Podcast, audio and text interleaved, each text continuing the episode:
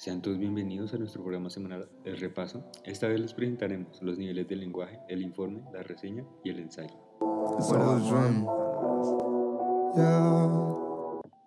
Hola a todos, el día de hoy, lunes 21 de marzo de 2021, vamos a comenzar hablando sobre los niveles del lenguaje. Así es, Daniel, decir que todo lo que vamos a hablar eh, está basado en el libro La comunicación académica. Y bueno, eh, como ya lo has dicho, eh, vamos a comenzar hablando de los niveles del lenguaje. Y ¿De dónde viene tener niveles de lenguaje? Bueno, la respuesta es que viene o sirven o se dan por la necesidad de estructurar un diálogo y entre, entre dos o más personas, ¿sí? Pues no son los mismos factores que influyen en la comunicación de dos familiares a dos extraños o dos amigos. Ah, claro, no, pero entonces tocaría separarlo en diferentes niveles, ¿no? Así es, existen tres niveles de lenguaje y que el primero sería, creo que es el nivel familiar, ¿verdad? Ajá. El segundo es eh, nivel medio. Y juraría que el tercero es el nivel formal, ¿verdad? Exacto.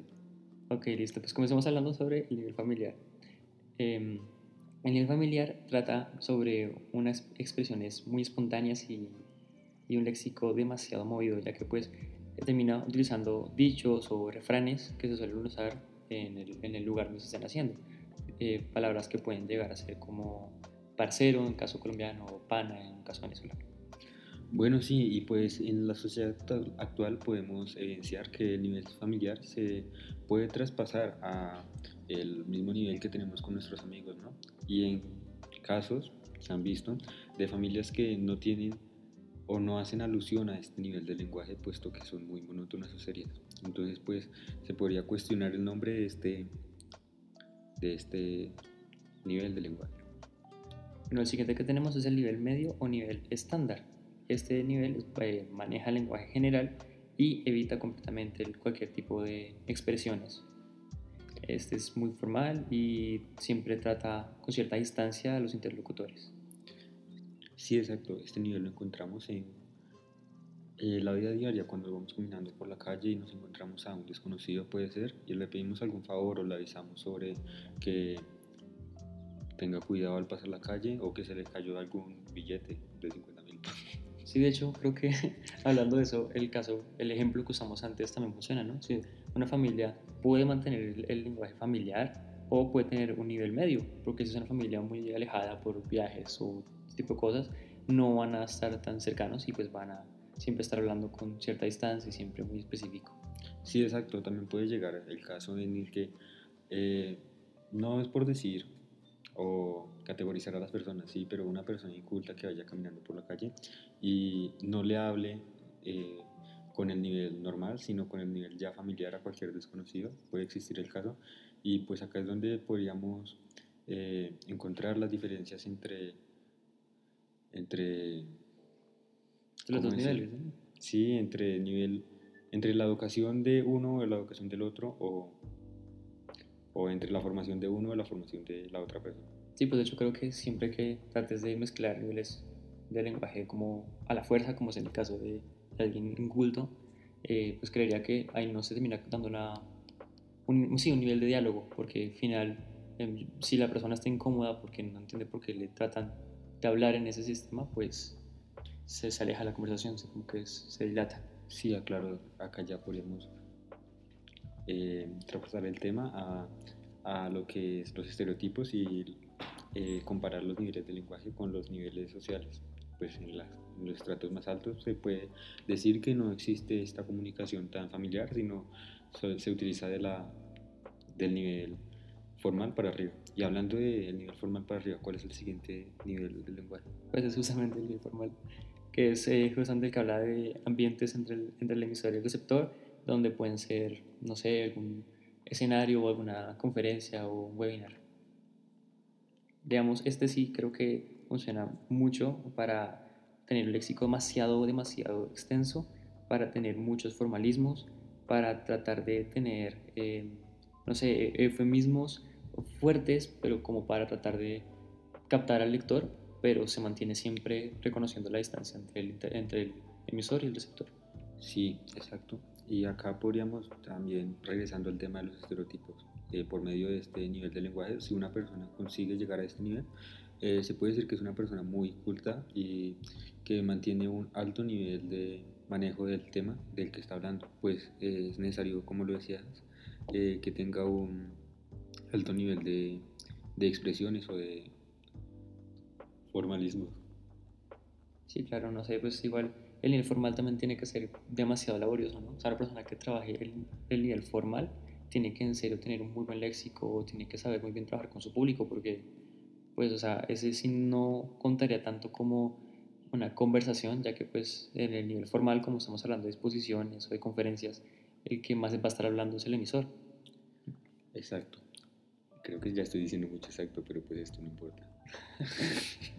bueno, este, justamente hablando sobre esto, de los niveles de lenguaje, podríamos este, entrar a ver cuál es más efectivo a determinada audiencia, ¿no? Porque un ejemplo muy curioso que lo estaba pensando antes de este podcast es eh, que es curioso que a mis compañeros del colegio le, me entendían más a mí, yo hablándoles más en un nivel familiar, que a un profesor hablándoles más en un nivel eh, formal. Sí, claro, no. De hecho, eh, incluso en mi colegio había muchas frases que teníamos pues, en el lenguaje familiar, ¿no? que, por ejemplo, pudiéramos hacer chistes sobre Cajicá, ¿sí? porque un amigo era de Cajicá y eso. Pero si tratamos de, o bueno, si yo trato de tomar ese tipo de, de chistes o de comentarios hacia mis amigos de la universidad, no lo van a captar porque pues el contexto en el que estuve era muy diferente, entonces el nivel familiar se puede aplicar en el mismo, pero no los mismos temas de conversación porque... Claro, pero yo me, me, me iba más justo a hablar sobre que a veces para enseñar o para exponer un tema también es válido o podría ser válido en ciertas situaciones, es, toca tener cuidado a, al aplicarlo, el nivel familiar o el nivel normal, porque puede que determinada audiencia no te entienda si utilizas muchos formalismos o tecnicismos. Claro, sin duda también va como un poquito sobre las, las nacionalidades de las personas, ¿no? O sea, yo no puedo venir acá con expresiones colombianas a, no sé, a a ver qué lugar tengo en un lugar diferente. De pronto me voy a tirar a Canadá a tratar de usar expresiones colombianas. Eso sería un caos completo, porque puede ser, sí, parte de los niveles de, de formalismo, o sea, nuestras, nuestras, nuestro lenguaje tiene que o sea, ser formal porque tenemos que tratar de acoplarnos hacia, a esos nuevos sistemas de lenguaje. O sea, lo que hablas es de que el formalismo este, nace más con el, la intención de que eh, expertos o personas formales de otros países eh, le entiendan a uno sin necesidad de utilizar estas expresiones colombianas. Sí, exacto, exacto. Porque creo que si este punto se puede empezar a desviar del tema. Eh, bueno, eh, acá ya eh, vamos a continuar hablándoles sobre el informe y sobre qué es el informe. Así que, ¿qué es el informe, Daniel? Eh, no, mentira. Eh, vamos a, a, primero resaltar que el informe o reporte de lectura, la reseña y el ensayo pertenecen a, a lo que nosotros llamamos géneros académicos, que pues son convenciones, si está grabando, ¿verdad? Sí, sí, sí. Bueno, sí, como venía diciendo, son convenciones de, de las instituciones académicas a la manera de comunicar lo que quieren eh, pues con el, los propósitos, el contexto, que pues es, en este en nuestro caso es la universidad, y el destinatario, que pues es toda la, comunica, toda la comunidad académica. Eh, pero bueno, ya, ahora sí, sabiendo esto, resaltando esto, ¿qué es el informe, Daniel? Ahora sí, ya. Pues bueno, podemos comenzar hablando sobre que eh, el informe o un reporte de lectura es básicamente lo que termina siendo un resumen tradicional, pero evita completamente eh, que los estudiantes se miren copiando y pegando información. El informe lo que busca es eh, que se haga un análisis más al texto para que toda la información la podamos colocar en un escrito donde no estemos eh, colocando todo textualmente como lo creó el autor. Sí, exacto. Al fin y al cabo, el informe es una presentación sintética del contenido de un texto y pues eh, no se incluyen ni, ni comentarios ni valoraciones personales de quien está realizando el informe. Igual, de ahí para adelante, te, creo que la estructura es bastante similar a los demás textos, ¿no? O sea, de título, introducción y desarrollo y conclusiones. Eh, lo único es que eso sí tiene una, como algo muy característico, que es que el título siempre es como eh, abusivamente corto, porque pues no puede ser más de 14 palabras. Sí, exacto, el mismo texto lo resalta y después nos abre paso a hablar sobre la introducción, que nos dice que allí es donde se expone el tema, los antecedentes, el contexto y el problema o el objetivo del texto que estamos eh, reportando. Ya después comenzamos con el desarrollo. El desarrollo eh, trata de mostrar los aspectos más importantes del texto y trata mucho de mostrar la metodología del autor, la discusión del autor y los resultados preliminares del autor. Ya después de haber desarrollado todo el texto, eh, pues finalizamos con una conclusión que al fin y al cabo solo es una síntesis de lo que fue el desarrollo. Ok, ya con el siguiente género académico que vamos a tratar aquí es, es la reseña. ¿Y eh, en qué consiste la reseña? La reseña consiste en sintetizar un libro, película u obra, incluyendo ahora sí eh, eh, comentarios o juicios y valoraciones. Características que debe tener cualquier reseña es que tiene que ser objetiva, tiene que tener una capacidad de síntesis y análisis y tiene que tener una valoración sustentada. O sea, no es criticarlo por criticarlo, sino exponer exactamente por qué lo criticas y con qué argumentos puedes defenderte. Y pues sobre la reseña queda decir la estructura y los tipos de reseña. Primero pues hablaremos sobre los tipos de reseña. Comenzamos hablando sobre la informativa, que busca es profundizar el conocimiento que se tiene sobre un producto, ya sea en dónde se ofrece, los precios o, etc. Eh, después con la comparativa. Como su nombre lo indica, pues básicamente compara dos objetos que se estén eh, reseñando y trata de encontrar las diferencias y similitudes entre los mismos para al final exponer una, opinión frente a, frente a su comparación. Eh, el tercer tipo de reseña es la valorativa, que pues simplemente eh, presenta una opinión personal de quien la reseña, eh, de tal manera que pues valore el texto que se está reseñando o el documento. La siguiente es la motivadora, que trata realmente de acercarse demasiado al, al lector enseñándole un producto y mostrándole eh, puntual, pero también muy, muy sensitivamente por qué necesita o en cómo podría. Así es, en cómo podrían ayudar el texto que reseñamos. Eh, pues estas dos últimas, la valorativa y, y, motivadora, lo que buscan es impulsar al lector a, a pues investigar más o a leer o verse la película de la, que, de la cual estamos reseñando.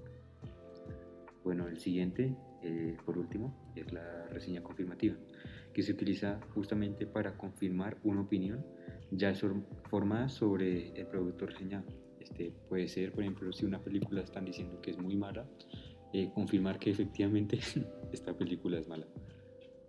Sí, exacto. De para adelante, pues hablamos, el texto habla un poquito más sobre la estructura que tiene la reseña. Entre eso puede ser, por ejemplo, que su título es de máximo 14 palabras, eh, sí, pues la estructura básica de un texto, creo que a todos nos enseñaron en el colegio, solo que, que pues, trata del título, una ficha técnica, la introducción y desarrollo y conclusión.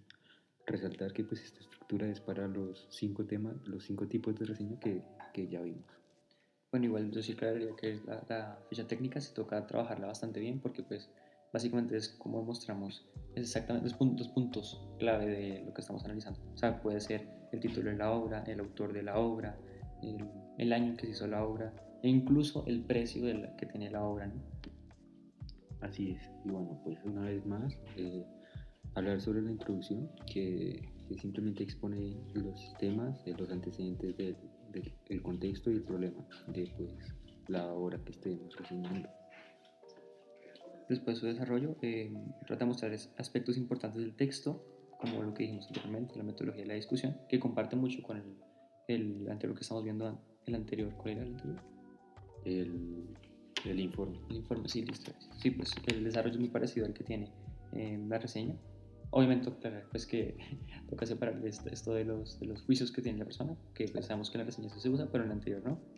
Pero bueno, el caso es que eh, trata de ser un, un un crítico argumentado. Entonces, en su desarrollo nos vamos a hacer un poco sobre lo que muestra el texto, pero también va a dar pequeños guiños a lo que el, el escritor de la reseña está pensando con su respectivo argumento, ya sea a favor o en contra de lo que esté pasando.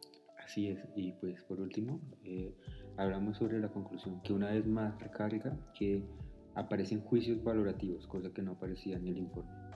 Y pues, como en cualquier conclusión, se sintetiza todo lo que se presenta en el desarrollo sobre aquella reseña. Eh, pues aquí ya por último vamos a tocar el tema del ensayo. Comenzamos hablando por qué es. El ensayo básicamente es una composición inmediata entre los géneros pedagógicos y los de investigación. Tiene que ser escrito de manera breve pero clara, que analice, interpreta o evalúa un tema específico. En otras palabras, intenta resolver un problema respondiendo a un, pensamiento crítico e independiente sobre lo que se está escribiendo. Así es. Eh, esto, este texto se utiliza mucho en el colegio o en cualquier universidad, pues como lo estabas hablando tú, porque es un género que, que eh, intercala o une eh, lo pedagógico con lo investigativo. Sí, ya desde más adelante, pues un ejemplo que nos coloca mucho, sea colegios o universidades, eh, el uso de, de, citas y aplicando los, las reglas, ¿no? sea APA, sea MLA, etc. Sí, claro, es un texto mucho más argumentativo que argumentativo más preparado, elaborado o que implica más investigación que los anteriores. Eh, las características de, del ensayo es que se utiliza un lenguaje formal y en tercera persona del plural, o sea, ellas o ellos, y siempre con una voz neutra. Y pues es flexible en, en todas las áreas. En cualquier área tú puedes encontrar un ensayo sobre pues, cualquier tema. Eh, claro, con sus, de, con sus, con sus eh, respectivas variaciones porque pues no es lo mismo que si encontramos un ensayo científico que un ensayo literario. Sí, claro, igual también, digamos en el caso que estás, del ejemplo que estás usando ahorita, uno literario eh, no siempre va a terminar usando tantas fuentes como el uno científico porque necesita defender cada argumento que se está usando. En el caso literario, pues necesita solamente de pronto para citar autores o para mostrar algún tipo de teoría. Y sí, sobre los argumentos, pues argumentos que ya hemos visto en la clase de expresión anteriormente y que otro ejemplo, en un texto jurídico pues se van a argumentar más sobre leyes, sobre, sobre juicios y en, bueno, pido disculpas, es que los perros del vecino estaban sonando y tocaba callarlos. Lo que estaba diciendo, que, que en uno científico se pueden argumentar sobre experimentos y en uno judicial sobre leyes y sentencias. Eh, bueno, acá podemos pasar ya con la estructura de, del ensayo. Listo, pues arranquemos con la introducción. Eh, la introducción sirve para presentar el propósito del ensayo, para mostrar los acercamientos y mostrar eh, su desarrollo y pues dar un cierto orden para que el lector pueda entender cómo se va a trabajar el ensayo. Y sobre el desarrollo podemos hablar que es sencillamente el despliegue de, la introducción ya, el despliegue con ya los argumentos. Y pues esta es la parte más importante de, de en sí el ensayo.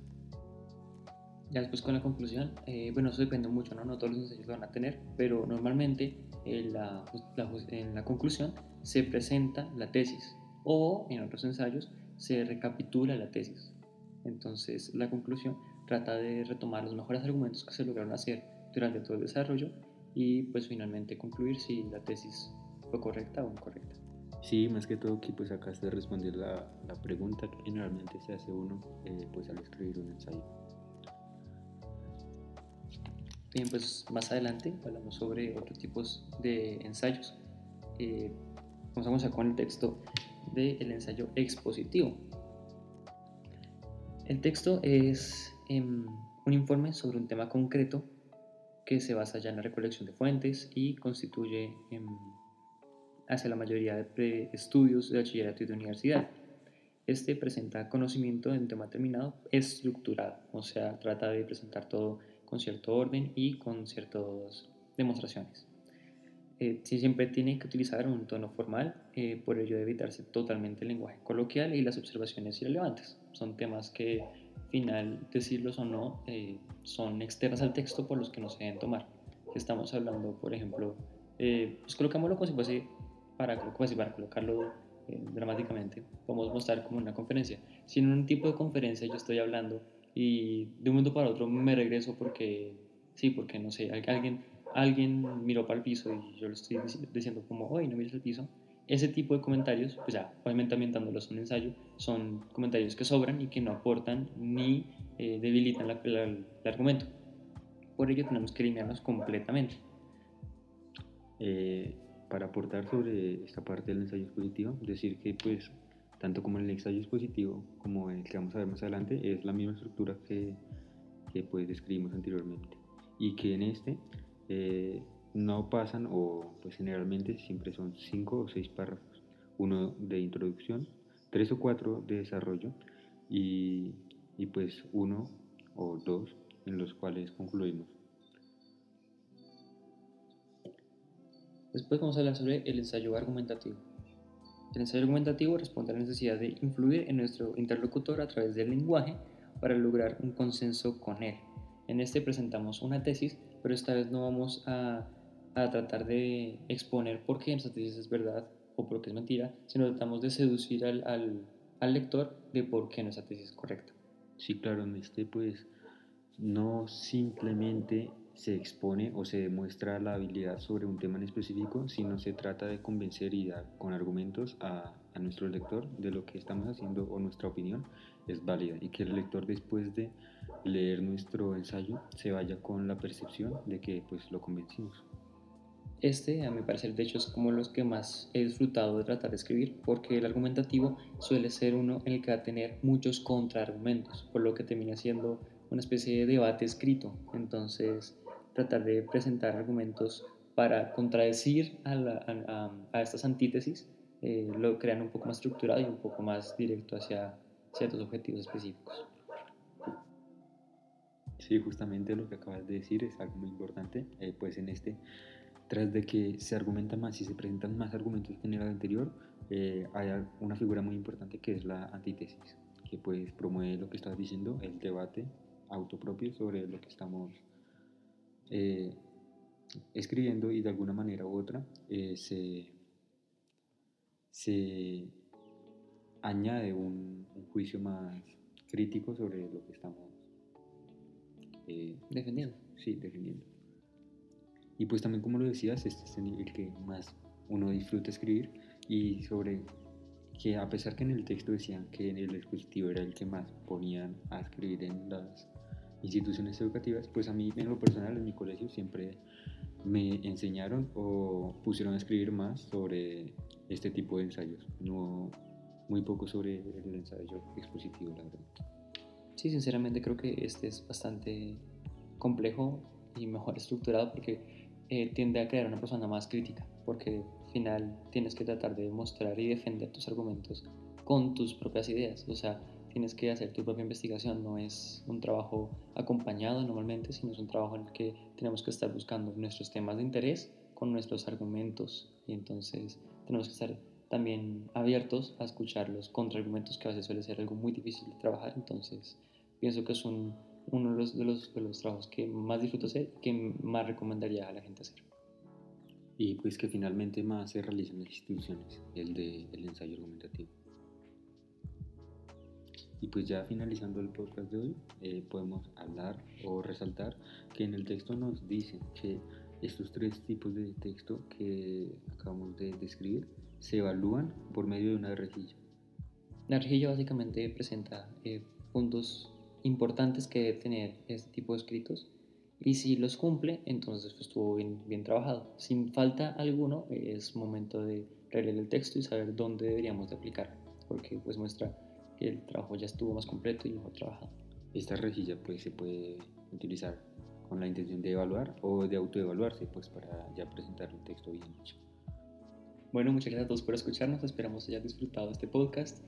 Eh, se vendrán mucho más. Eh, también disculpas por eh, que esos sonidos del perro vecino, que pues sí trataremos de eh, ver cómo quitar este perro que está interrumpiendo mucho, pero bueno sí, solucionar y pues la intención es mejorar la calidad para ustedes, nuestra audiencia. Y pues los invitamos a que nos informen si quieren escuchar o les agradaría escuchar sobre algún tema en específico, además de temas que podríamos tocar cada semana sobre el repaso de las clases o algún tema en específico que nos haya llamado la atención en el, atención en el transcurso de, de pues, la semana. Con eso nos despedimos. Hasta el repaso de la próxima semana. I just wanna fly. Yo. That's what I yeah.